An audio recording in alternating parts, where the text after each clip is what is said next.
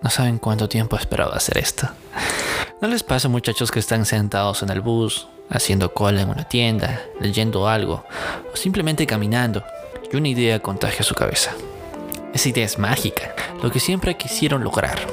Te imaginas recibiendo elogio por ese gran proyecto que solo tú y nadie más que tú pudo hacerlo en realidad. Para después, el señor en la cola que está atrás tuyo te diga, oiga joven, avance, que no ve que está perdiendo el tiempo.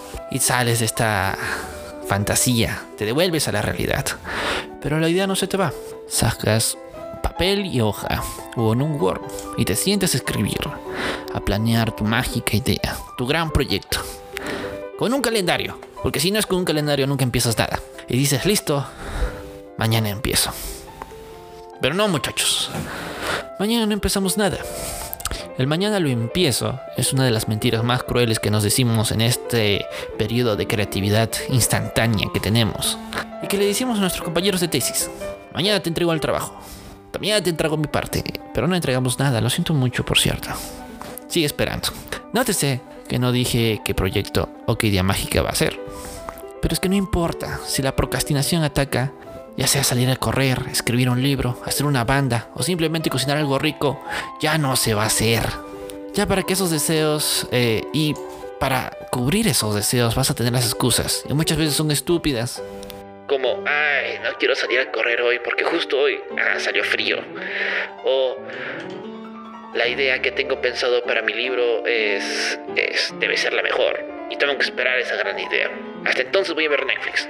No voy a esperar con eso o la primera canción de mi banda tiene que ser un éxito y tenemos que cuidarla, así que hay que ahorrar para, para, para escribirle en te copy antes de tener la canción lista. O simplemente cuando ya tienes mucha hambre, abres un atún para almorzar y te olvidas de ese rico platillo que ibas a hacer bajo en grasas. Ah, pero si usted es fuerte y tiene una voluntad indomable, una voluntad de hombre o de mujer, o bueno, no sería muy equiparado de género, ¿no? De hombre o de mujer o cisgénero, ah, va a poder eh, sobrepasar el primer nivel de la procrastinación y es dar el primer paso. Ahora que escribo esto, no muy tonto, la verdad, eh, rendirse algo antes de haber comenzado. Pero sí pasa, sí pasa, muchachos. Yo lo sé. ¿Cuántas veces borracho en una fiesta le dije a mi amigo Leo, oye, ¿y si abrimos un negocio a lo cual este en estado etílico me responde, Tienes razón, hay que abrir un negocio, un restaurante que sirva en la madrugada para personas borrachas que quieran comer solo después de tomar y que sirva solo en las madrugadas, delivery, para que vayan a las fiestas. Mira, hasta ya lo segmentamos, personas borrachas en la madrugada. O sea, ya está, solo falta poner el restaurante.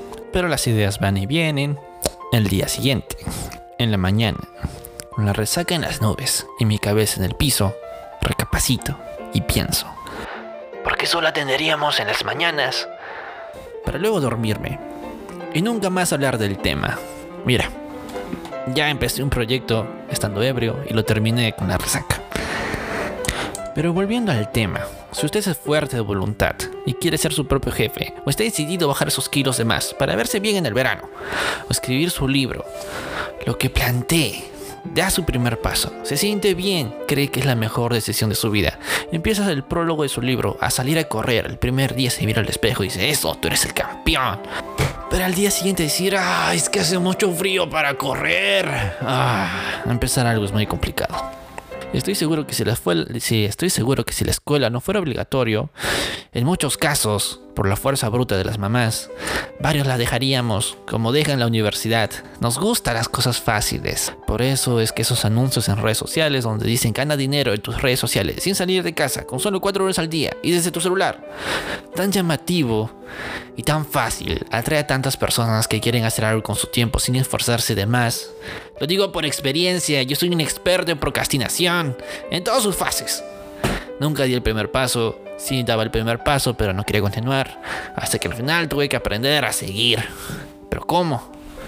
Pues como buen experto, aquí les voy a dar el tip. La solución para afrontar.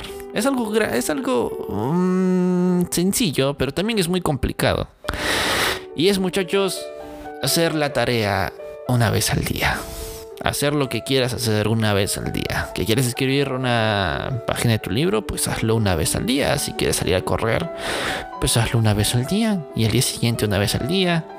Si quieres aprender a cocinar, bueno, ahí sí tienes que aprenderlo. Ahí sí tienes que hacerlo una vez al día. Nada molesta. Tienes que comer todos los días. No seas flojo, deja de abrir atún. Y ya, así. Pues sí, muchachos y muchachas. ya sea dibujar, correr, cocinar, escribir. Hágalo un día, poco a poco. Escribe una página al día. O dibuja una vez a la semana. Dibujar es más difícil que escribir, no lo sé. Um, la creatividad, así como esos momentos espontáneos, va a llegar. Pero tiene que agarrarte en actividad. Por suerte, este guion lo escribí a las 4 de la mañana sin sueño, así que pude cumplirlo. Después de tres meses esperándolo. Y increíblemente, después de tres meses, ustedes asimilan esta actividad que realizan cada día y se vuelve un hábito. Pero oigan, si no lo hacen en tres meses, eh, puede que sigan del lugar donde están. Pero ahora vendiendo función en redes sociales.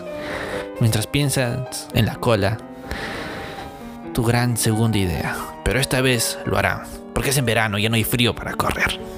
Por cierto, muchachos, por favor, por lo que más quieran en este mundo, no vendan fusion, ni nada de pirámides ya hablaré de eso si es que se me ocurre otra vez en las 4 de la mañana mientras termino de jugar Valorant.